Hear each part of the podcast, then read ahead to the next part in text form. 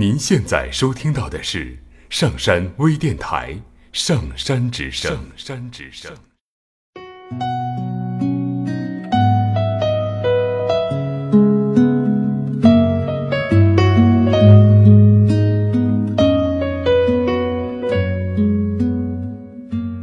听故事，做催眠，对话内心的最深处，与我们一起畅游故事的海洋，聆听资深心理咨询师刘铁铮的催眠故事会。上山微电台独家首发。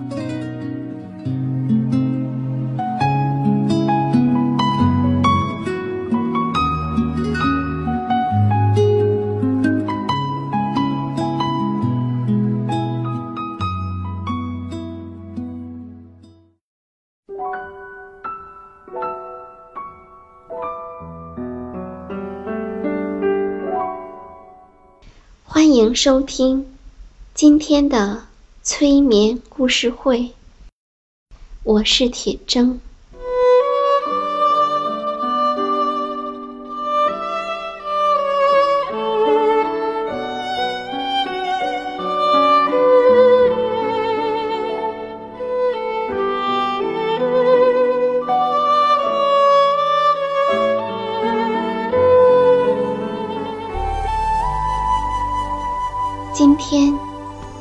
我们讲的故事是日本心理学大师和和隼雄先生所写的《爱哭鬼小隼》里面的故事。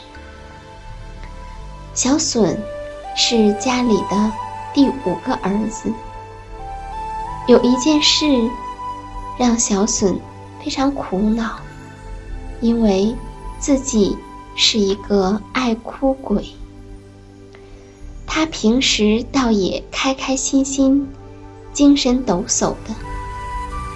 可是，一旦因为什么事儿，心里面“倏”的一声感动，就再也抑制不住了。无论是咬牙坚持，眼泪还是会不听话的流下来。因为男孩子不可以哭的观点蔓延全国，有人对小隼说什么：“哭鼻子的家伙不是男子汉哟。”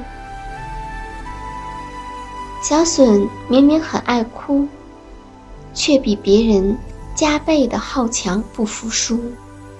小隼也很努力，在很多事情上都不愿意输给别人。可是，一旦他哭起来，可就功亏一篑了。所以，小隼非常讨厌自己是个爱哭鬼。小隼心想：为什么偏偏只有我是一个爱哭鬼呢？毕竟，兄弟五人中，只有他是这样。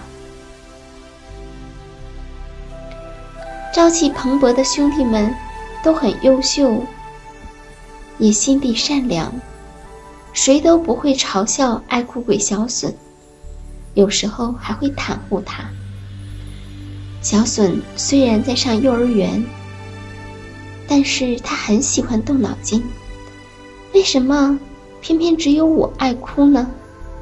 小隼百思不得其解。每当他心存疑问的时候，他都会去问小直哥哥。小直哥哥经常对他说：“说的也是啊。”有一次，他悄悄地去问小直哥哥，小直哥哥说：“咱们兄弟里面，只有小隼你是这样的吧？不可能是遗传啊！遗传。”小直哥哥。这话说的似乎很深奥，小隼没怎么听懂。总之，听上去好像不是与生俱来的意思，所以他决定试着去问妈妈。小笋寻思着找个时间问问看，可是，一来他觉得实在难为情，二来觉得妈妈太忙了，一来二去的，就一直都没有问。小笋也隐约的听小郑哥哥说：“幼儿园嘛，只是玩儿，其实大可不必去的啦。”其实小笋也不想上幼儿园。入园仪式上，小笋黏着妈妈不肯离开，让妈妈左右为难。然而，一旦上了幼儿园，小笋一下子就喜欢上了那儿。这都是因为班主任学子老师。学子老师叫桑村学子。是一位温柔漂亮的老师。毕竟小笋家里全是男孩子，所以他只需要看见年轻漂亮的女性，便会晕头转向。乡村学子老师会对小笋说：“程山君的声音真好听呀。”小笋每次听后，都会喜不自禁。程山一家人都喜欢唱歌。妈妈弹奏脚踏风琴，全家人合着风琴齐声放歌。小笋和哥哥们一起唱歌时，记住了很多歌词，颇是得意。在幼儿园的院子里，小笋一边看着樱花纷纷扬扬的如雪花般飘落，一边。兴致勃勃地唱着歌，在上幼儿园和放学的时候都要唱歌。放学时唱的歌是这样的：“今天的功课结束了，大家结伴回家吧。明天还要来这里做功课或者玩耍吧。亲爱的老师，祝您一路平安，再见了。”亲爱的小朋友，祝你一路平安，再见了。小笋边唱边想着，明天也要早早来幼儿园，只要见到桑村老师，就让他很开心了。小笋觉得老师也格外疼爱聪明伶俐，并且长着一双滴溜溜的。炯炯有神的大眼睛的自己，可是到了白杨树的叶子开始泛黄的时候，桑村老师突然辞掉了幼儿园的工作。听妈妈说，老师要嫁到一个叫卢屋的遥远的地方，大家。都集合到幼儿园的游戏室，欢送乡村老师。小笋什么都没有听到。为了忍住夺眶而出的眼泪，他拼命地咬着嘴唇。可是，当小笋看到女孩子在眼前哭泣的刹那，他再也忍不住了，泪水哗哗地淌了下来。呜呜咽咽的，泣不成声。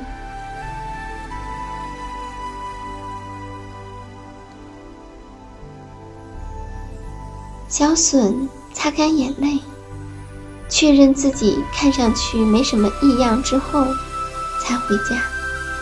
他不想让家里人知道自己在幼儿园哭了。吃午饭的时候，妈妈柔声的问小笋。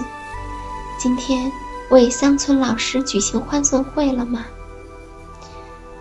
小笋赶紧绷起脸，装作漠不关心的样子说：“嗯。”可是妈妈又继续问：“有没有小朋友哭啊？”